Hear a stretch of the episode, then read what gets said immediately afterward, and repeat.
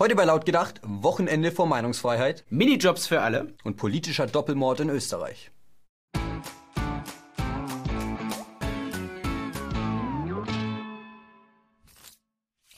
Für ein Deutschland, in dem wir gut und gerne leben. So lautet das Slogan der CDU für die Bundestagswahl. Und mir stellt sich da sofort die Frage, wer denn eigentlich mit wir gemeint ist. Tja, Philipp, Leute wie du und ich, Otto Normalbürger, oder wie ihr da draußen, die sind damit auf jeden Fall nicht gemeint. Ja, schließlich hat Merkel selbst höchstpersönlich sozusagen mit ihrer CDU dafür gesorgt, dass Deutschland den Bach runtergeht. Real Talk. Außer natürlich für die, die genug verdienen. Die mit gepanzerten Limousinen durch die Straßen fahren und nicht merken, was da draußen los ist. Für die, die keine Angst haben müssen, im Zug von Axtmördern angefallen zu werden. Oder auf dem Berliner Weihnachtsmarkt von einem LKW überrollt zu werden. Für die ist natürlich alles in bester Ordnung. Dieser Eindruck wird jetzt noch bestärkt durch den Generalsekretär Peter Tauber. Nach seinem Spruch, wer nicht für Merkel ist, ist ein Arschloch, kommt jetzt Folgendes. Ein Twitter-User hatte sich über die Vollbeschäftigungspläne der CDU gefreut. Mit dem Tweet, heißt das jetzt drei Minijobs für mich? Woraufhin Peter Tauber wie die beleidigte Leberwurst Folgendes rausge rausgehauen hat.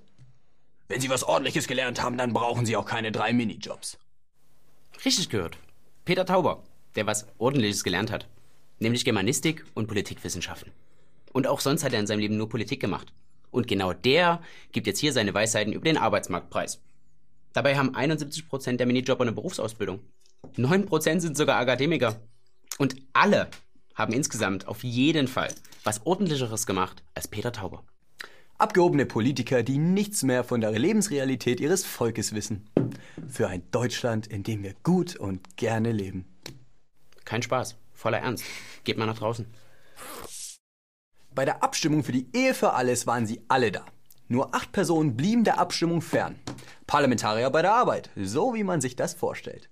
Ja, schließlich haben ja auch alle Medien genau darüber berichtet. Jeder wollte wissen, was geht da ab? Wer stimmt für was?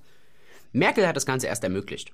Und dann mit ihrer Stimme gegen die Ehe für alles sozusagen auch die Konservativen auf ihre Seite geholt. Das heißt, Kosmopoliten als auch Konservative in der CDU sind irgendwie für Merkel.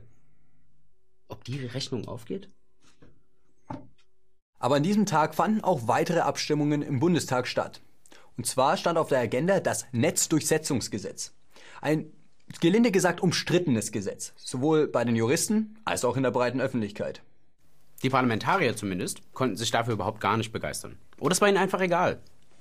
Auf jeden Fall erklärt das, warum die Anwesenheitsquote vor Ort so niedrig war. Ich weiß nicht, Alex. Also, ich meine, dieses ganze Netzdurchsetzungsthema, das ist ja so ein Riesending in der Gesellschaft. Also Jo. alle reden drüber, alle schreiben drüber und, und das ist in aller Munde. Und dann kommt es zur Abstimmung im Parlament und die Parlamentarier haben keinen Bock drauf.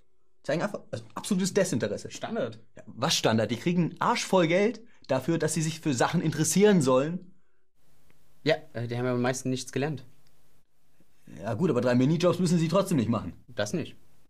Ich finde dieses Verhalten einfach lächerlich. Ja, aber Philipp, warum regst du dich auf? Das ist doch nicht nur im Bundestag so, das ist im EU-Parlament eins zu eins dasselbe.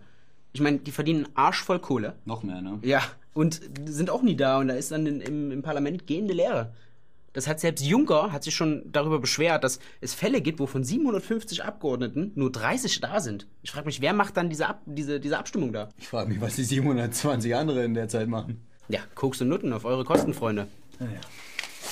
Junkers Aussage wurde natürlich sofort aufs heftigste kritisiert. Getroffene Hunde heulen schließlich auch gerne mal rum. Der EU-Parlamentspräsident Tajani, ja, der findet sich eigentlich gar nicht so lächerlich. Oder der grünen Abgeordnete Sven Giegold, der fordert jetzt nämlich eine Entschuldigung, weil er sich gestört fühlt in seinem gut bezahlten Safe Space. Mir kommen die Tränen. Mi, mi, mi. Also ich bin ja dafür, dass wir eine Anwesenheitspflicht einführen. Da darfst du noch entschuldigt fehlen. Atteste und so eine Scheiße.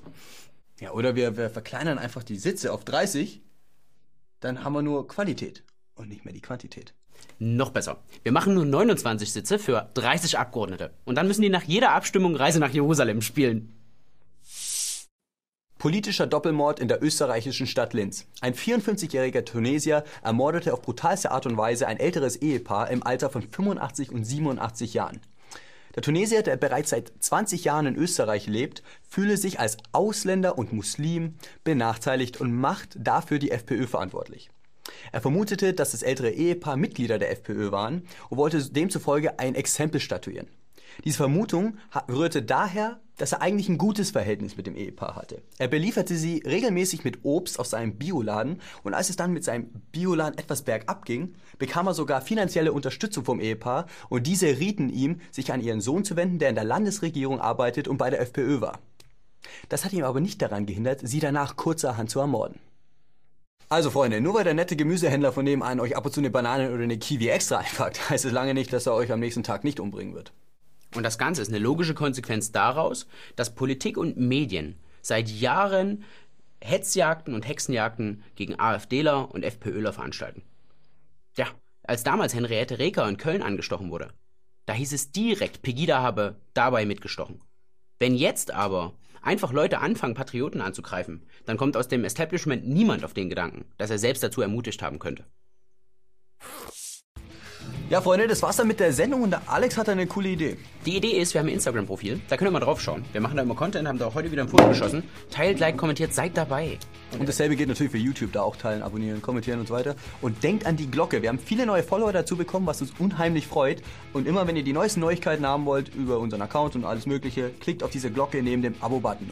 Und jetzt haut rein. Dankeschön an die Paypals und Patreons. Bis nächste Woche.